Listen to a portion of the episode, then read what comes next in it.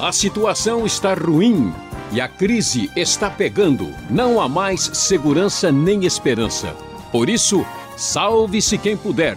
Mas será que alguém pode se salvar? Alguém sabe qual é o caminho para a salvação? É ouvinte transmundial, conversando com Luiz Saião. Você vai encontrar algumas respostas para essas e outras perguntas e descobrir que em Deus há esperança. Falando sobre salvação, o Johnny do Tocantins ouviu dizer esses dias que não se perde a salvação. Isso é verdade, professor? Por quê? Pois é, André, vamos falar sobre essa questão que o Johnny levanta, né? Depende muito do que, que a gente quer dizer com isso. Uh, no Novo Testamento, a gente não tem assim nenhum texto que se dedica especificamente a discutir perda ou não perda de salvação.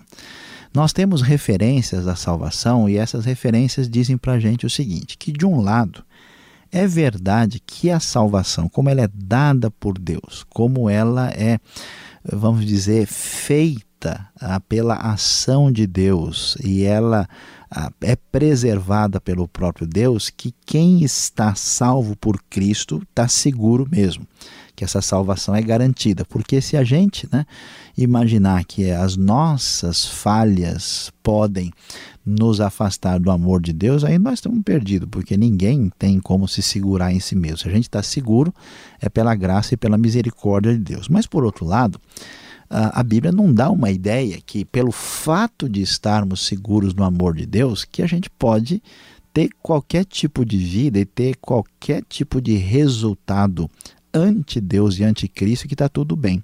Então eu vou dizer o seguinte, André, é importante quem está em Cristo ter a segurança e a firmeza de que está salvo, porque senão a pessoa fala, Ih, ontem eu fiquei nervoso, será que minha salvação foi embora?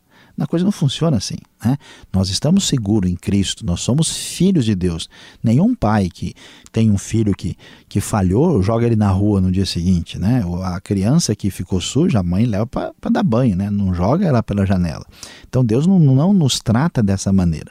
Agora, não é possível a gente imaginar que uma pessoa que diz que crê em Cristo, e que vive uma vida totalmente afastada do Evangelho, que não está nem aí para as coisas de Deus e que afirma: não, mas um dia eu criei, está tudo resolvido. Isso é muito esquisito. Né? Se a pessoa tem fé, essa fé tem que se manifestar de alguma maneira.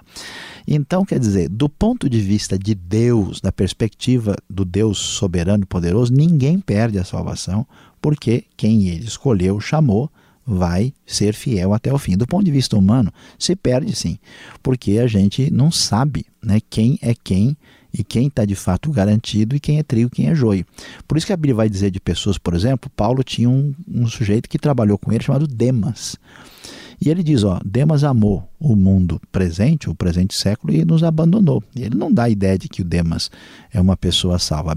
Hebreus faz diversas advertências dizendo o seguinte: ó, se vocês voltarem e negarem a Cristo, vocês não têm segurança de salvação, coisa nenhuma. Né? Como escaparemos nós se eh, negligenciarmos tão grande salvação? Então, nesse sentido, a gente tem que ter duas coisas importantes. Uma chama-se confiança e segurança. A outra chama-se temor diante da atitude que pode mostrar que talvez você está num caminho esquisito, que você entrou pela porta errada. Não parece que dá para ter segurança de modo indevido. Temos agora uma pergunta difícil da Laura do Mato Grosso. Depois de aceitarmos Jesus, qual é o sentido da nossa vida na Terra? Se somos salvos para sempre, então podemos fazer qualquer coisa que no final estamos garantidos.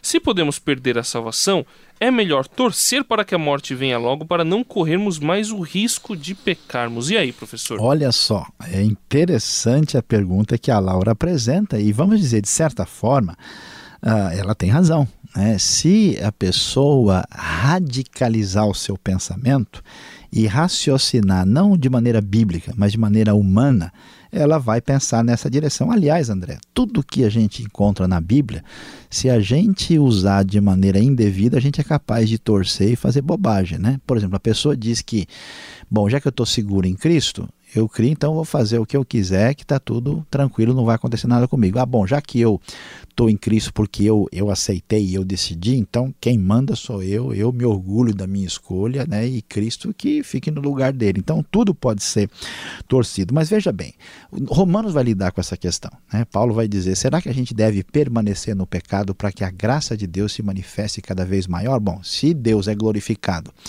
porque ele perdoa o meu pecado, quanto mais eu pecar e ele perdoar, mais glória ele tem. Então eu vou pecar bastante para que a glória dele seja maior. Raciocínio correto? Não, de jeito nenhum.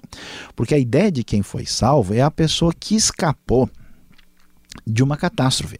É igual o indivíduo que né, foi atropelado por um ônibus né, e caiu no asfalto com a cabeça no chão, e agora alguém diz para ele: ó, então vai lá de novo, que quando você for atropelado pelo próximo ônibus, aí a sua, quando você for curado, a sua cura vai ser ainda maior no hospital. Quem que vai querer entrar debaixo do ônibus de novo? Então, como nós vamos querer voltar ao pecado se a gente entende? Quem foi salvo entende o que é o pecado, entende ah, como aquilo é perigoso e complicado, né?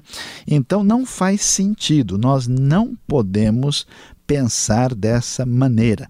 E da mesma forma, se eu posso perder a salvação e eu focalizo em mim, então quer dizer, tomara que eu morra logo, né? Desse jeito a pessoa diz, ó, puxa, hoje passei uma semana boa só em jejum e oração, deixa eu morrer logo para não ter prejuízo espiritual. Isso é loucura.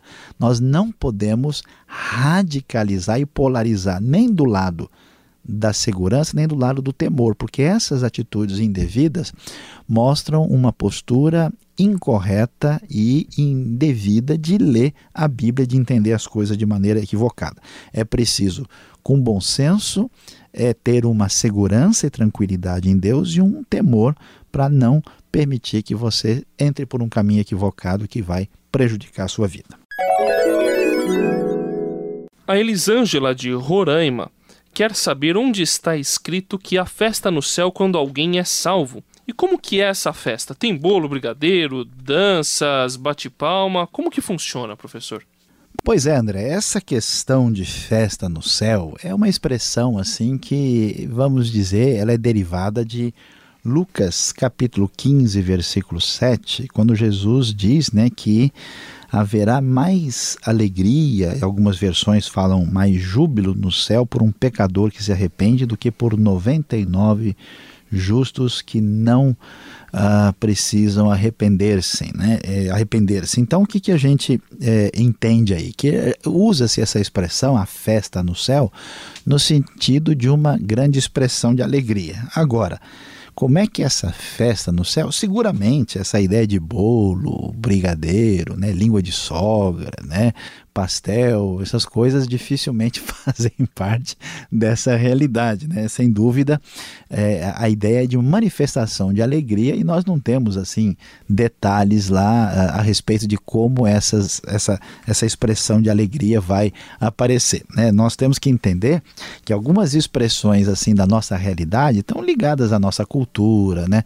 Ao nosso jeito de, de entender as coisas da nossa própria realidade, da nossa época. Também tem coisa que a gente vê como sinal de alegria que em outros lugares isso não tem o mesmo sentido. Estava vendo esses dias, por exemplo, que uma das expressões assim que os chineses gostam de usar para mostrar que é, tem alegria de verdade é tudo, ah, por exemplo, é, vestido e com cores vermelhas fortes. Né? Isso não tem o mesmo significado em outros lugares. Em Ezequiel 33:11, Deus diz que quer que todos se salvem.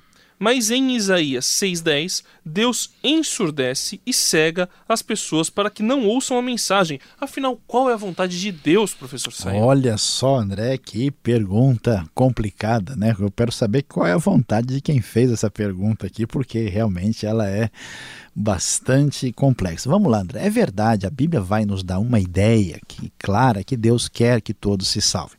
Então, por que que textos como Isaías 6, uh, a partir do verso 10, nos trazem esse tipo de ideia de que Deus uh, né, ensurdece o ouvido de alguns, é, na verdade, mostrando mesmo que há uma ação divina em impedir que a pessoa tenha acesso a essa salvação. A questão é a seguinte: é que a Bíblia vai deixar claro que as pessoas tenham um limite de oportunidades dessa ação da graça de Deus na sua vida. E quando existe o que é chamado de endurecimento do coração, Quando a pessoa, depois de todas as possibilidades e chances oferecidas, ela ainda faz questão de resistir a Deus, é como se criasse uma crosta ali no coração, André, que não tem mais jeito para a pessoa. Né? Essa é a ideia que existe do apóstata, da pessoa que rejeitou os religiosos, por exemplo, dos tempos de Jesus, os fariseus. Jesus vai aplicar esse texto de Isaías exatamente é isso. Isaías está dizendo lá que ele vai trazer a mensagem que Deus mandou. Mas o povo, por estar resistindo à ação de Deus durante muito tempo, não tem mais espaço no coração para aceitar essa palavra.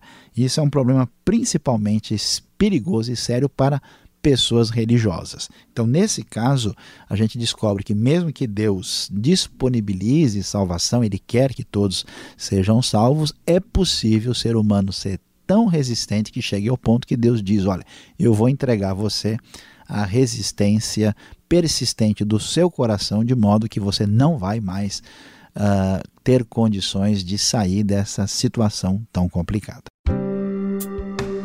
Este foi o programa Conversando com Luiz Saião. Produção e apresentação André Castilho e Luiz Saião. Locução Beltrão. Realização Transmundial. Envie você também suas perguntas para conversando@transmundial.com.br ou escreva para a Caixa Postal 18.113, CEP 04626-970 São Paulo, capital. E até o próximo programa.